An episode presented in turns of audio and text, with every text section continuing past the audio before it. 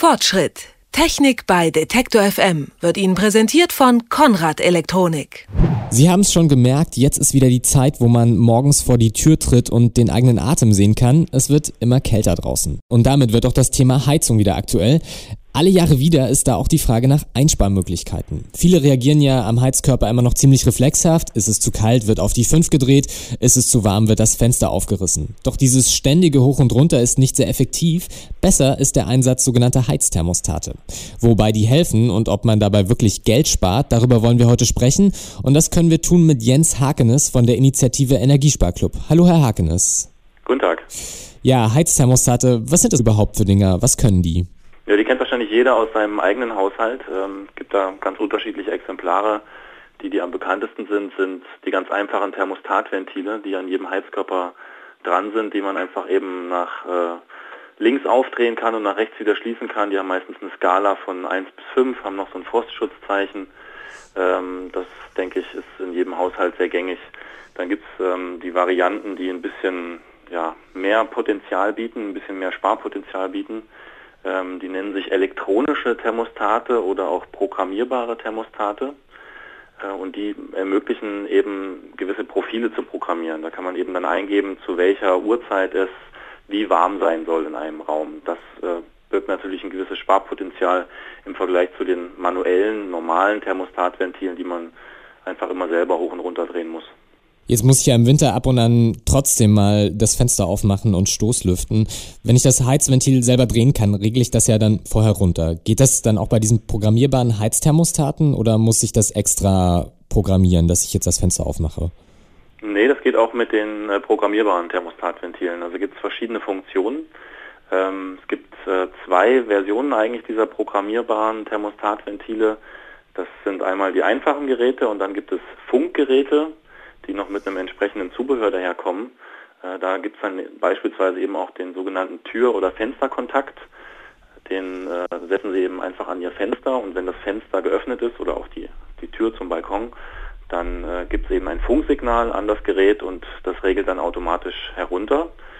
Bei den einfachen Ausführungen, also ohne diese Funkverbindung, ist es so, dass die auch Temperaturabfälle erkennt. Also das heißt, wenn die Temperatur durch ein geöffnetes Fenster plötzlich stark sinkt, dann erkennt dieses Gerät ein geöffnetes Fenster oder eine geöffnete Tür und regelt dann auch automatisch runter. Also das äh, ist eine zusätzliche Funktion, wo man sich das manuelle Herunterdrehen dann eben auch sparen kann.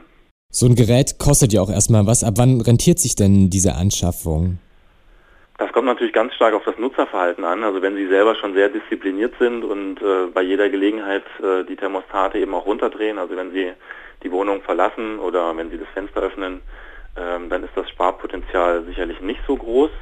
Ähm, wenn Sie aber ähm, zu den Normalverbrauchern gehören, die das auch hin und wieder vergessen oder bisher noch gar nicht dran gedacht haben, dann ist da schon eine größere Ersparnis möglich. Da variieren die Zahlen natürlich. Also die Stiftung Warentest ähm, redet zum Beispiel davon, dass mit elektronischen Thermostaten 10% Ersparnis möglich sind. Die Hersteller geben bis zu 30% an. Aber wenn man mal von diesen 10% ausgeht, dann ist das eine Sache, die sich sehr schnell rechnet. Also ein Beispiel, eine 70 Quadratmeter Wohnung, die mit Heizöl beheizt wird, hat laut Heizspiegel Kosten für die Heizung im Jahr von durchschnittlich 890 Euro. Einer Ersparnis von 10% durch die programmierbaren Thermostate wären das eben ungefähr 89 Euro im Jahr, die man spart.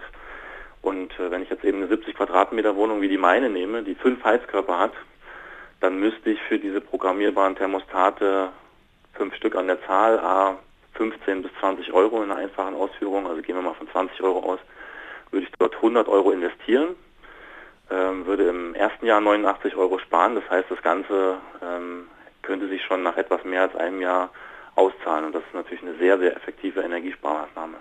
Aber so richtig verbreitet sind diese programmierbaren Thermostate ja nicht. Woran liegt das?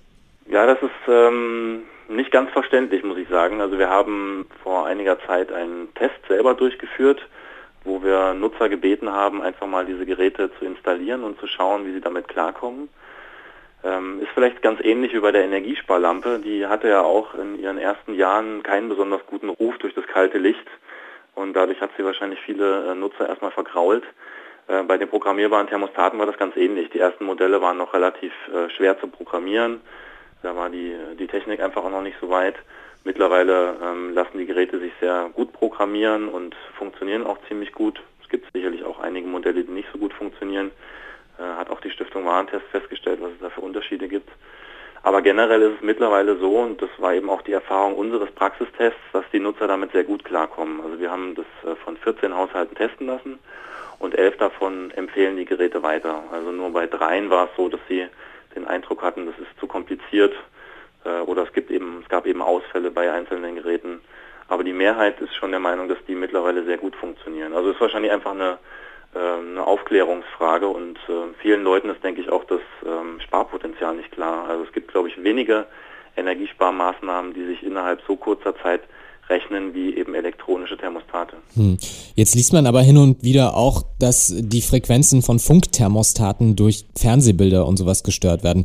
Manche haben auch Angst vor Elektrosmog. Was ist an solchen Geschichten dran?